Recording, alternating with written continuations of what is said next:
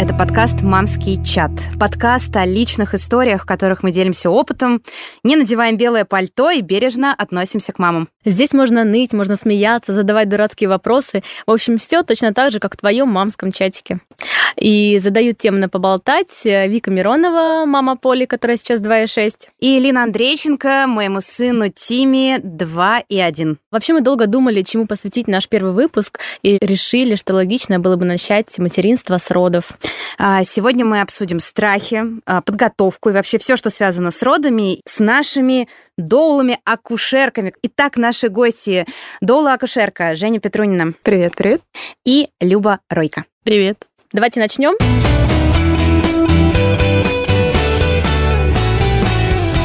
Вообще, скажем, что в 2021 году роды изменились. Я думаю, что все вы сейчас со мной согласитесь.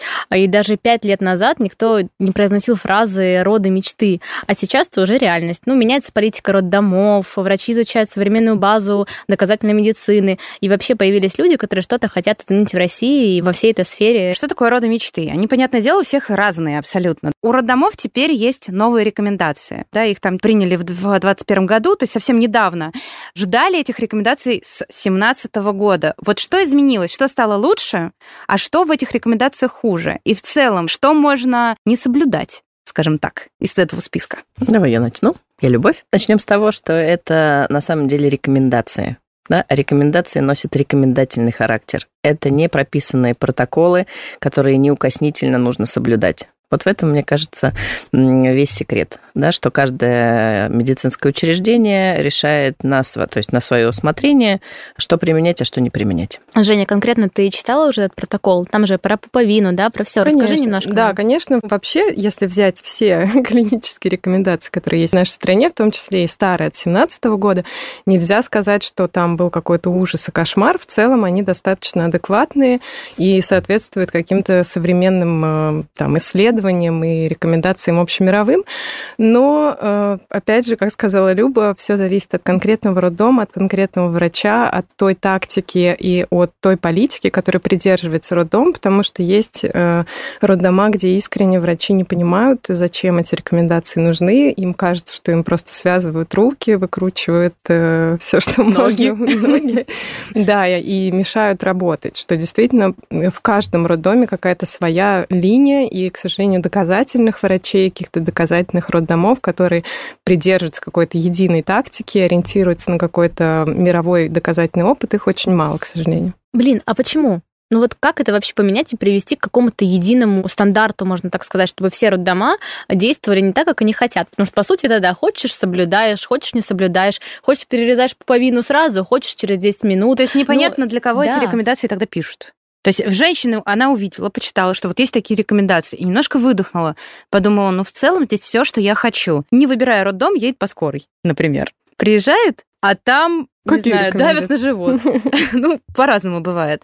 Поэтому для кого тогда их пишут? Ну, какой-то должен быть единый ориентир. Но я думаю, что это проблема не только родоспоможения, но и в целом медицины, что и сейчас очень четко различаются клиники, которые докмед, да, то есть доказательные врачи, какие-то там э, адекватные клинические протоколы, рекомендации и там какой-то местный врач-терапевт, который прописывает сразу на, любую соплю 500 антибиотиков. Ну, то есть это проблема повсеместная, и опять же зависит от того, как у нас происходит обучение врачей, потому что я сейчас учусь на кушерку, и могу сказать, что стандарты, которым учат меня, они устарели еще, не знаю, в прошлом веке, то есть, ну, действительно, на полном серьезе учат мазать зеленкой грудь или класть ребеночка ниже уровня таза мамы, чтобы из него вся кровь не вытекла, когда он родился обратно в пуповину. И это вот абсолютно на полном серьезе такие вещи есть прямо сейчас в столице нашей Родины, в единственном учебном учреждении для кушерок.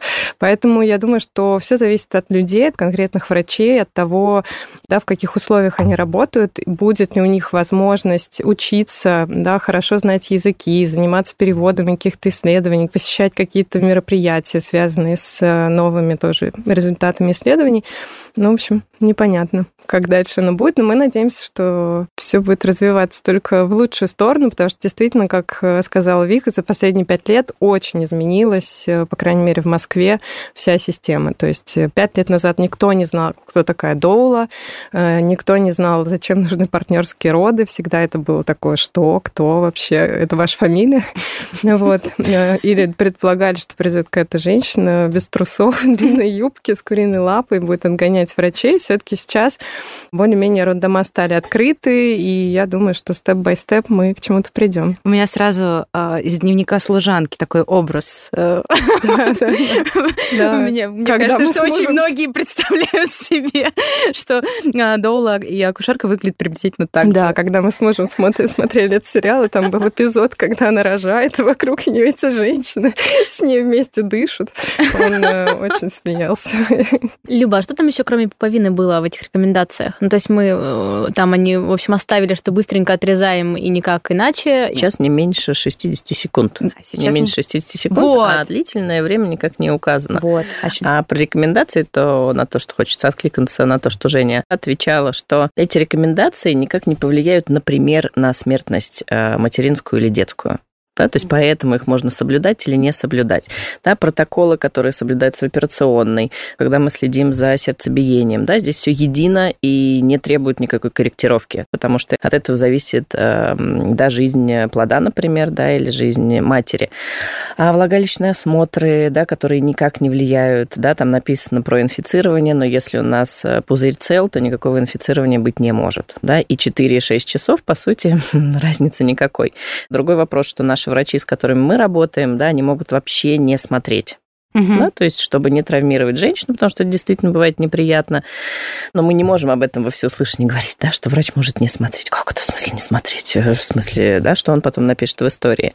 Точно так же и пересечение пуповины. А, да, от этого не зависит жизнь ребенка. Да, мы знаем много исследований, да, на что это может влиять, но по сути на качество жизни, да, вот сейчас, когда ребенок родился, это не влияет.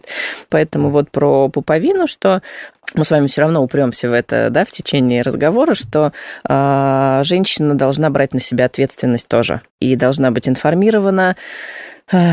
Здесь разговор не про курсы, да, угу. а про то, что женщина знает, чего она хочет. И когда она хочет, она может э, беседовать с персоналом, она может попросить акушерку, да, которая собралась наложить карцанг через 40 секунд э, по рекомендациям, она ничего не нарушает, да, чтобы давайте подождем еще какое-то время хотя бы. Поэтому здесь мы будем опираться в диалог э, пациента с э, медперсоналом.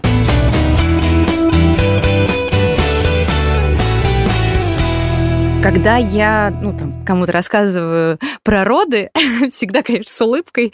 Мне многие спрашивают, в смысле это... Ну, то есть удивляются. Я об этом еще, конечно, поговорю, но тут уже важен настрой. Каждая женщина по-разному может относиться к той или иной ситуации, которая была у нее в родах. Вот я почему-то со смехом отношусь, кто-то, может быть, плачет. Но я вот вспоминаю себя, когда увидела две полоски на тесте. Вроде мы с мужем, ну, готовились, хотели детей, но как-то не думали, что это получится с первого раза. Так неожиданно.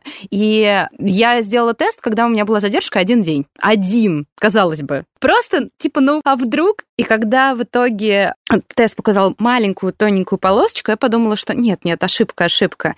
И сделала еще два, которые, знаете, с такими плюсиками.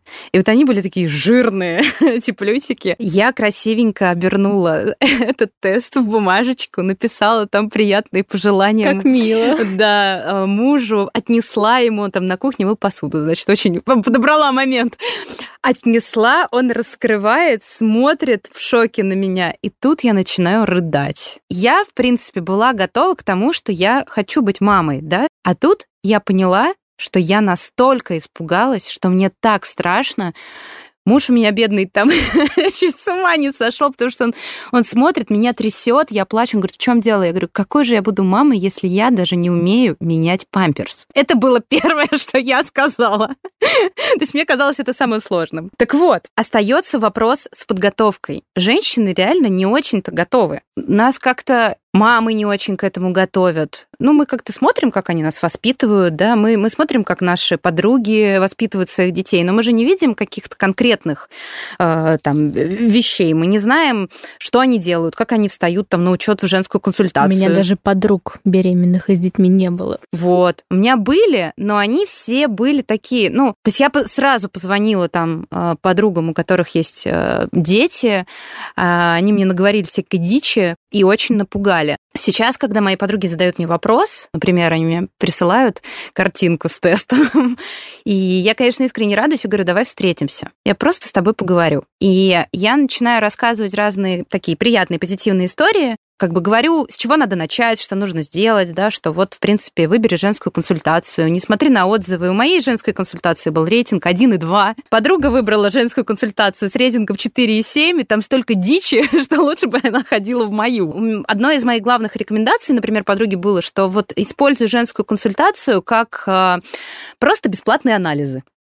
Но выбери себе хорошего доказательного гинеколога, за деньги и ходи к нему и общайся с ним. А анализы можешь давать там. И тогда тебе будет спокойно. И каждый раз, когда она ходит к гинекологу, она всегда очень спокойная выходит. Как только она ходит в женскую консультацию, она нервно записывает мне аудиосообщение. И я пытаюсь ей говорить, что, ну, слушай, подожди, ну, вот просто постарайся это пропустить.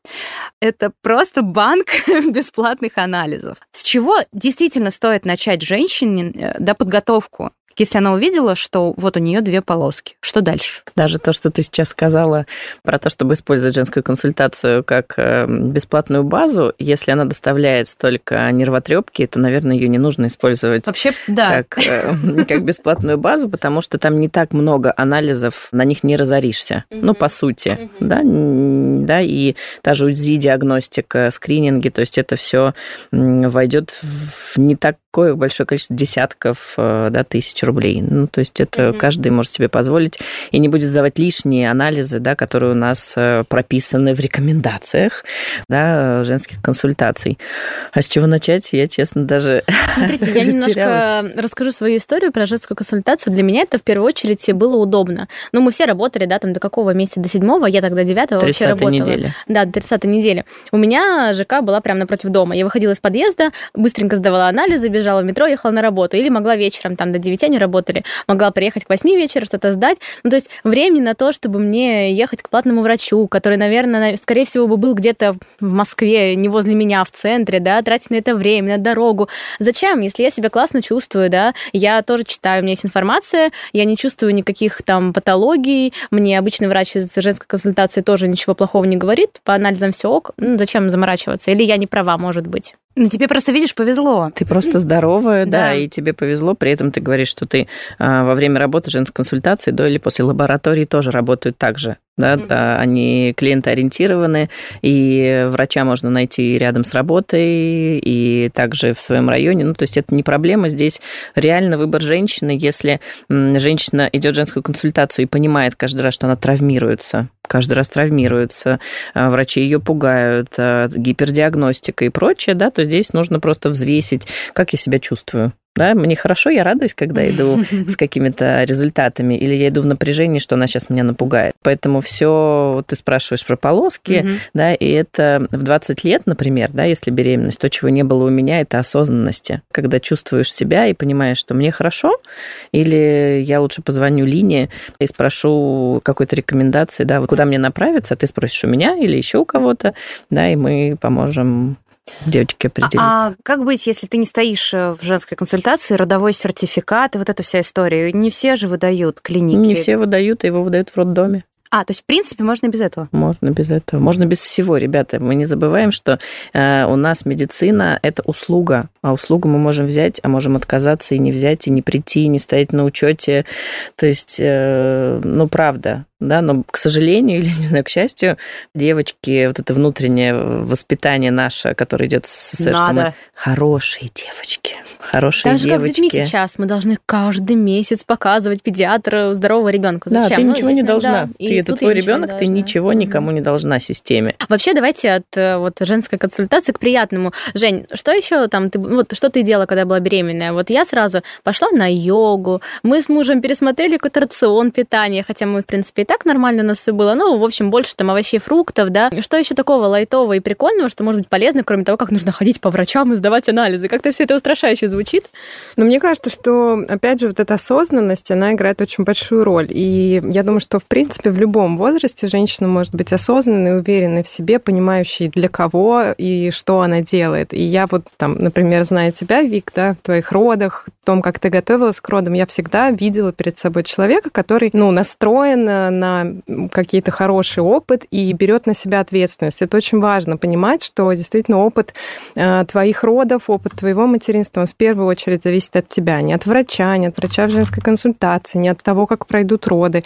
И какую бы ты ни выбрала команду, сколько бы денег ты не заплатила за все возможные контракты со всеми, на ведение беременности, на роды, основная ответственность, да, никто не может родить вместо тебя, и никто вместо тебя не сможет стать мамой.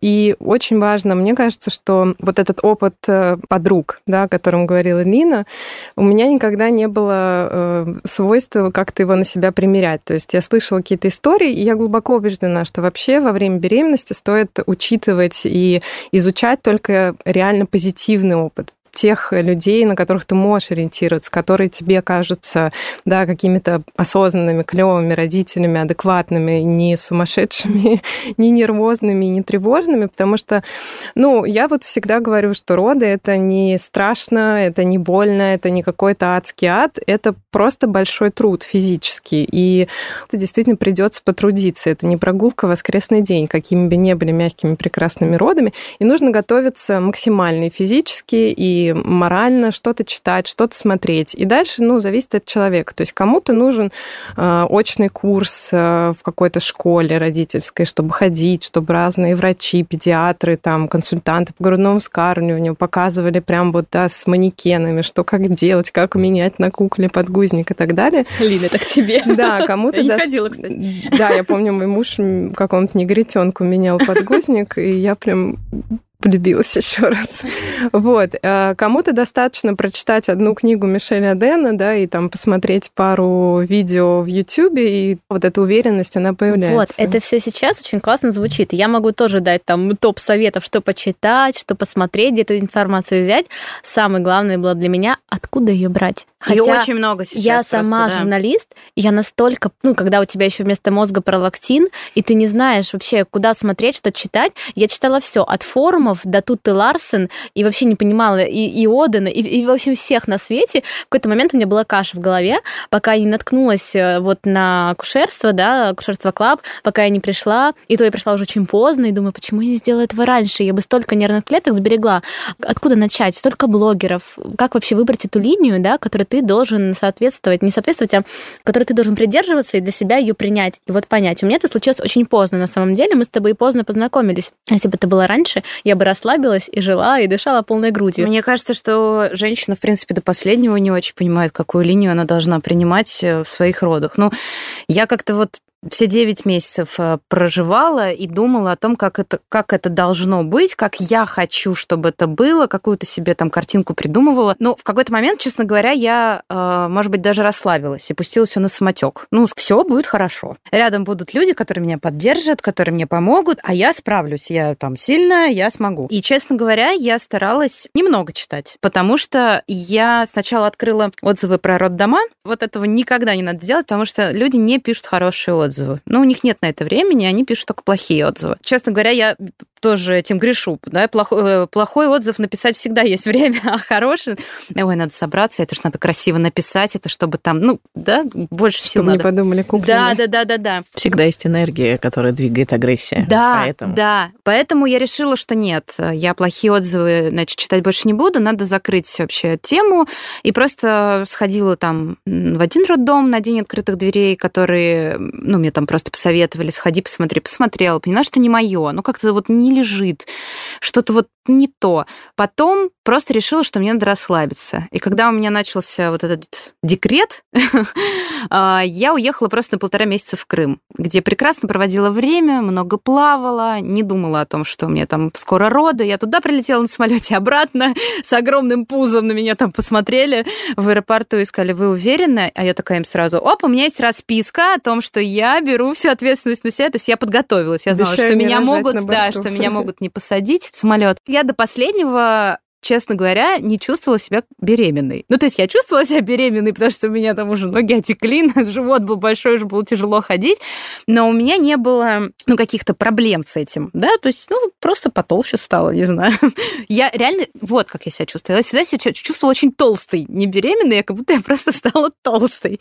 Меня бесило, что на мне там одежда не застегивается. Мне кажется, это у всех. Мне муж говорил, да ты просто беременная. Нет, я жирная. В целом, главное, что я для себя поняла, что только только я ответственна. Вот как ты, собственно, да, и говоришь, что каждая женщина должна сама брать ответственность. И меня, э, когда я читала много разных историй и попадались отрицательные, я прям видела, как женщины прикладывают свою ответственность на врача, на роддом, на, там, не знаю, правительство Москвы, на кого угодно, но не на себя. И у меня в голове было так, что со мной так не будет, потому что я-то ответственна за себя, да, и за свои роды.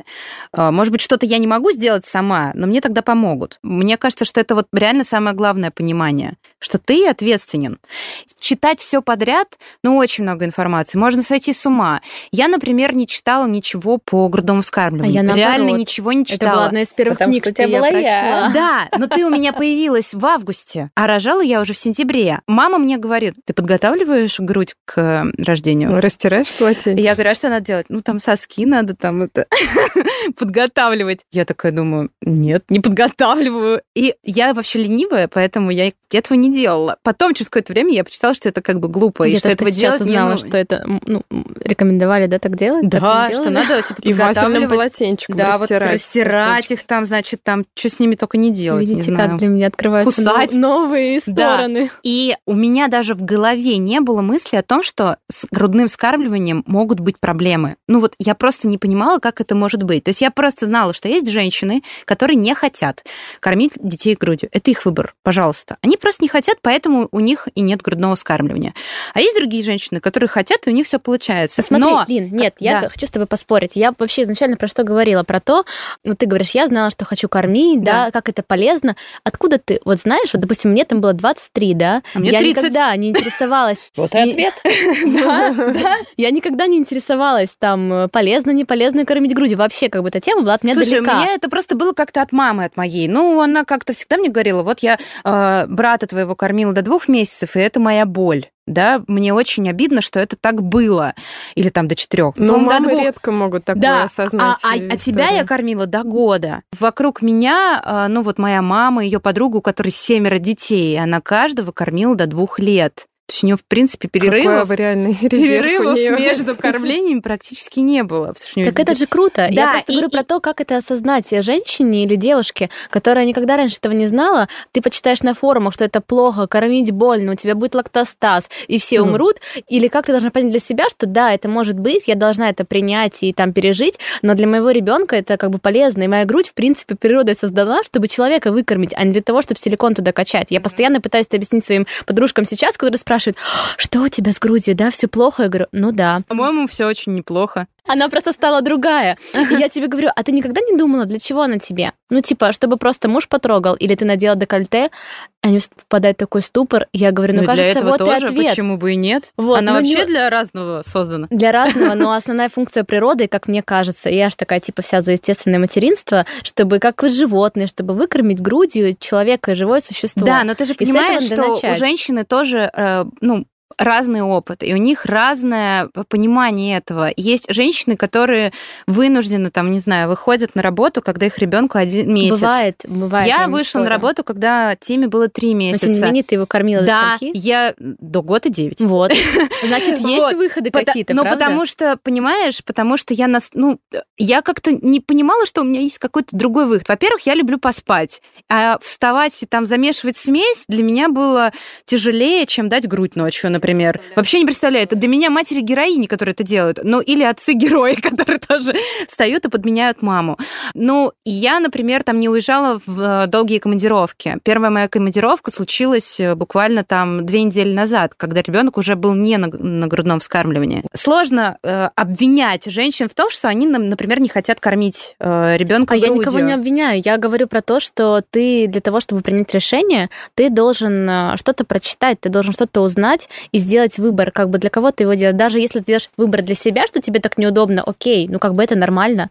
И кормить это тоже нормально. Я никого не осуждаю, я просто к тому, что а, вообще где вот эту информацию черпать. Например, вот, Люба, ты бы что посоветовала, допустим, с какой-то недели, вот, с какой там, с 36-й контракт заключают, да, чуть раньше угу. мы куда-то приходим или целенаправленно ищем какую-то акушерку или дол, или какое-то экспертное сообщество, и там готовимся. Либо мы читаем какую-то литературу, либо мы там находим каких-то блогеров или кого-то, кому мы доверяем. В общем, какой должен быть механизм, потому что мне его не хватало. Вот именно вот этого совета, с чего ты должна начать, что-то изучать, вообще что-то читать. У меня до сих пор стоит куча ненужных книг, которые даже не открывала. Я открыла ценник, и я думаю, господи, что я делала вообще? Нет единого механизма, куда идти каждой конкретной женщине. Куда ей идти, когда она живет в регионах, куда ей идти, когда она живет э, в других странах. Но да? Это отдельная тема. У нас да, куда, была, да. куда идти, когда она в Москве, э, учитывая перенасыщение информационного, каждая пойдет, ну, как-то, да, по своей тропе. Кто-то сидит в Инстаграме и будет ориентироваться на блогеров, э, да, блогеры будут транслировать свой, свой какой-то опыт, она будет ориентироваться на него. Хорошо, какая-то реклама пройдет, она пройдет в какую-то мамскую школу. То есть здесь реально нет четкого механизма, который или я, или Женя, или кто-либо может прописать. Да, учитывая то, что вот и Линин опыт показывает, и очень часто, когда женщины реально начинают чувствовать себя беременными, уходя в декрет. 30 недель, работа закончилась, что-то надо делать. О, о, о что там надо делать? Да, и а, а где ты рожала? А куда ты пошла? А, а что за курсы? Э, да, а, еще грудное вскармливание. Да, то есть женщина начинает эту информацию постепенно по крупинкам наращивать. Да, а в этом месте я часто женщинам говорю, что хорошо обзавестись э, близким кругом, женщин, которые уже имели опыт, да, вот как ты, ты, ты, ты, Мамский я. чатик. Да, мамский чатик, да, и то при этом, а, да, нужно фильтровать, потому что очень много информации. Но у женщин нет опыта фильтровать да, у нее нет опыта, она здесь первый раз, да, поэтому, а, правда, э, единой рекомендации нет, кроме того, что важно интересоваться, но перенасыщение информации, то есть раньше ее не было, да, и все наши мамы шли, им сказали, пойти пути. сюда, туда, здесь там кормить, здесь все не кормить, вот тебе смесь каждые три часа, да, у женщин не было, в принципе, мыслей а, заподозрить педиатра в том, что она не права, ну, в смысле как, да, а сейчас все мои клиенты, да, педиатры, когда приходят, да, они очень часто дают рекомендации те, которые написаны в СССР, СССР, когда был настроен на то, что мама через три месяца выходит на работу, да, и нам нужно как-то завершить грудное вскармливание, да, или там перейти на сцеженное молоко и так далее. Ну, то есть много того, чего, э, что в реальной жизни уже не имеет э, под собой никакой, ну, как, никакой опоры, да, поэтому, когда женщина в 30 недель понимает, что, ой, она беременная и куда-то надо бежать, да, она в любом случае окунется в отзывы в народдома.ру, она будет читать. При этом, Лин, там есть хорошие отзывы. Есть, есть, но их очень мало. Но, но при этом, опять же, если рассуждать, что такое хорошие отзывы для каждой женщины, да, для кого-то хороший опыт. Я приехала на раскрытие один сантиметр, там через два часа меня заэпидуралили, да, я ничего не чувствовала, потом меня вкатили это, это, это, это, и мы родили. Я ничего не чувствовала, да, это были прекрасные... Это, отличные роды для той женщины, да, для другой женщины, а, да, которой там никто не подходил, там забыли про нее, это были классные роды, ей дали самой прожить, это ко мне никто не подходил. Другая говорит, это в смысле никто не подходил? Я хочу, чтобы подх... ко мне подходили каждую минуту, да, и, в общем, я зову и потом пишу отрицательный отзыв, что ко мне а, не подходили, не, не гладили меня. И... Ну, то есть, да, здесь тоже на отзывы, даже на хорошие невозможно ориентироваться. Поэтому здесь у каждой женщины есть свой опыт, а, который свой собственный. Мы слышали в детстве мам, теть, сестер. То есть это весь наш опыт, который мы собрали, и мы слышали, как кормить грудью, как сцеживать, что больно, да, то есть мы с этим опытом приходим. Так же, как, в общем-то, и наши мужья, которые тоже имеют опыт собственного рождения, да, и разговоров за столами э, жен, женщин старших, которые не проходят без этих, как кто родился, а какой ты был, а как я кормила и так далее. Вот, да, поэтому, ну, правда, не может быть единой парадигмы, потому что опыт у каждого свой. Ну, Вы знаете, и... я только сейчас поняла, что, видимо, я должна была пройти этот сложный путь для того, чтобы прийти к той информации, к которой я пришла. То есть я сейчас пыталась его как-то сократить и помочь остальным, но оказывается, его нужно нужно пройти, чтобы там для себя найти то, что тебе подходит. Потому да. что нет этой дороги, ну, да. это и твоя мне, дорога. Да, мне кажется, сам выбрать. Да, и надо интересоваться все равно. То есть э, я убеждена, что вот та информация, которую ты получаешь, где-то по крупицам, ну еще сейчас вот наше такое медиапространство, в том числе и какие-то личные страницы, Инстаграм и прочее, прочее, ты можешь достаточно быстро вскользь определять, что твое, а что нет, что отзывается, что нет. И в какой-то момент вот это количество информации, оно переходит в качество, и действительно становится легче понять, к чему лежит твоя душа. И, ну, уже в дальнейшем, я думаю, не с самого начала, но ближе к родам или сразу после родов очень важно окружить себя и сообществом, да, то, о чем говорила Люба, каких-то мам, э, которые близки тебе по духу, и в том числе специалистами, то есть чтобы тебе было с ними спокойно. Это не обязательно что ты бежишь каждый раз к педиатру там с каждым насморком у ребенка или там э, звонишь в 3 часа ночи консультанту по ГВ, чтобы выяснить там какую-то ерунду, но понимать, что вот в какой-то экстренной ситуации, если мне будет что-то непонятно, мне посоветуют, мне скажут, я буду да, окружена вниманием, это очень важно, и доверять вот этим людям. Ну и то же самое с отзывами к роддомам. Я не прочитала вот во время беременности ни одного отзыва ни об одном роддоме вообще. Я реально всегда считала, что это абсолютно бессмысленно. Ну и также сейчас все очень разные, все по-разному понимают, что такое хорошо, что такое плохо. И для меня всегда э, рекомендации человека изнутри, то есть тех, кто работает в перинатальной сфере, акушерок, доул, там, э, врачей, которые крутятся в этом супе и варятся, э, она всегда была гораздо ценнее, чем какие-то отзывы, потому что частное, личное, оно очень редко бывает объективным. Всегда это какая-то своя история.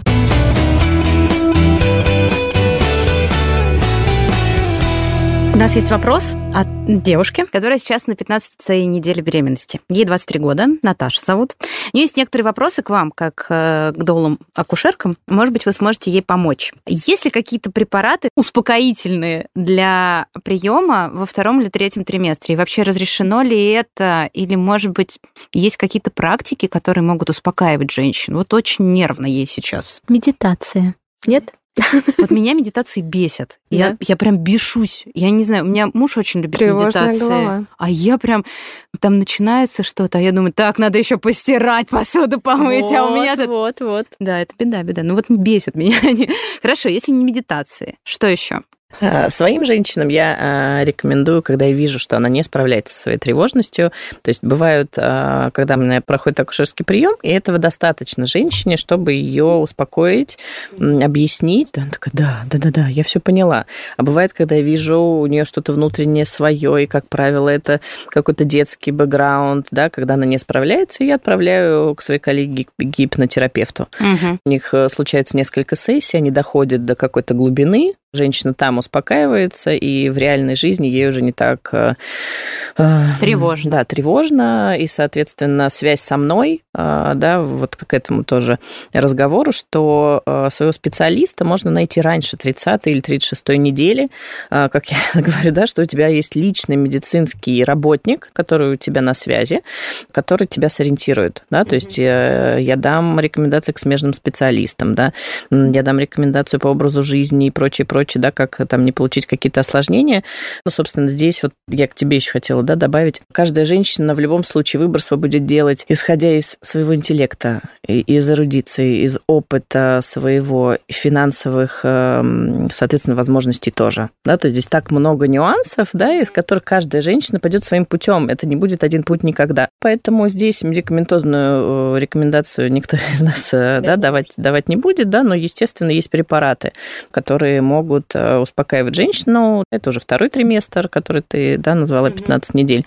Поэтому там уже спектр пошире. Но если женщина реально, э, да, я могу это определить. Если я вижу какое-то тревожное расстройство, да, то я направлю к специалисту, соответственно, к психологу, к психиатру, да, сейчас уже, опять же, про доказательную медицину, mm-hmm. что есть препараты, которые можно употреблять и на грудном вскармливании, и в беременности. А вина можно? Это ответственность каждой женщины, да, мы совсем не против. Да, бываем. Только, только за. Красненького. Нет, а у нас есть чатик с Викой, и там мы все бахаемся каплями баха. А. Ну, то есть гомеопатия, на самом деле, особенно если э, обратиться на прием к какому-то грамотному гомеопату, можно Это же противоречит доказательной медицине. Помню Женин комментарий про капли баха, ты говоришь, да, потому что они просто на спирту. Мы такие, Точно! Да, есть такое. Мне не помогало. А мне помогало очень во время беременности. И магний. Магниевые ванны. Кстати, да. С магнием. Вообще. Тоже помогает? Успокаивает? Ну, для успокоения, да. А-а-а. И, ну и в целом это очень полезно во время беременности. И если врач женщины не против, то хотя бы ванночки для ног перед сном с эм, эпсом солью или магниевой солью одно и то же. Это очень хорошо. Женя вообще любит всякие там травки, вот это все, да, это прям ее тема, она всегда нам все это такое Травница. А, хорошо, еще вопрос от Наташи. Ей э, сказали, что у нее низкое предлежание плаценты. И очень сильно ее напугали, запугали, э, запретили летать, э, запретили любые физические нагрузки, занятия сексом. Наверное, на втором скрининге. Это был первый скрининг. Действительно ли это настолько опасно, э, или все-таки хотя бы сексом можно заниматься? Я не знаю. Она очень переживает по этому вопросу, и я могу ее понять. Понимаешь, когда женщина приходит к врачу, ей э, авторитарно говорит э, врач вот эти все назначения, то, что бы мы сейчас не сказали, она вряд ли нас услышит. В принципе, в 15 недель э, предлежания плаценты, да, я не знаю, какое, сколько там от внутреннего дева сантиметров, ну, есть, есть нюансы, да, это абсолютно не... Вообще, опять же, доказательная база, да, говорит о том, что если есть микроцверкальная недостаточность, если вот это диагноз, который не диагноз, то а, лежать женщине абсолютно нет никакой необходимости. То есть нет доказанных исследований, что покой и половой покой да, каким-то образом влияет на шейку или на размещение плаценты. Угу. То есть это все. Ну и, скорее всего, плацента матка будет расти, и потом она начнет растягиваться уже со второго триместра, и плацента как бы вместе со стенкой матки поднимется. То есть, скорее всего, к родам у нее будет все в порядке. Ну, то есть это называется миграция плаценты которые э, говорить 15 недель где, она просто некорректна. Просто угу. некорректно. То есть, в принципе, сексом можно заниматься? В принципе, да. Если это важный, самый главный это вопрос такими нее... буквами, то да. Но опять же, какие там еще у нее есть э, нюансы по анамнезу, мы не знаем, поэтому... А, а бандаж? Вот с какого срока нужно его носить? Вообще необходимо ли?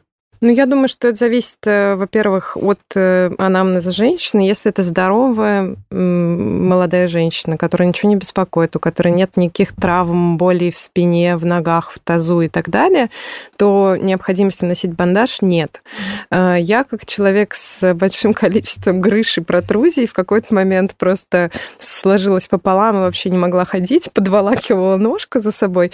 И я попробовала носить бандаж, но мне это совершенно было неудобно неудобно. Ребенок начинал бешено колбаситься, бить меня просто... Ну, я понимала, что некомфортно, то есть что-то передавливается, там, не знаю, что происходит. Но, в общем, я от бандажа отказалась. Пошла к остеопату. вот, помогло.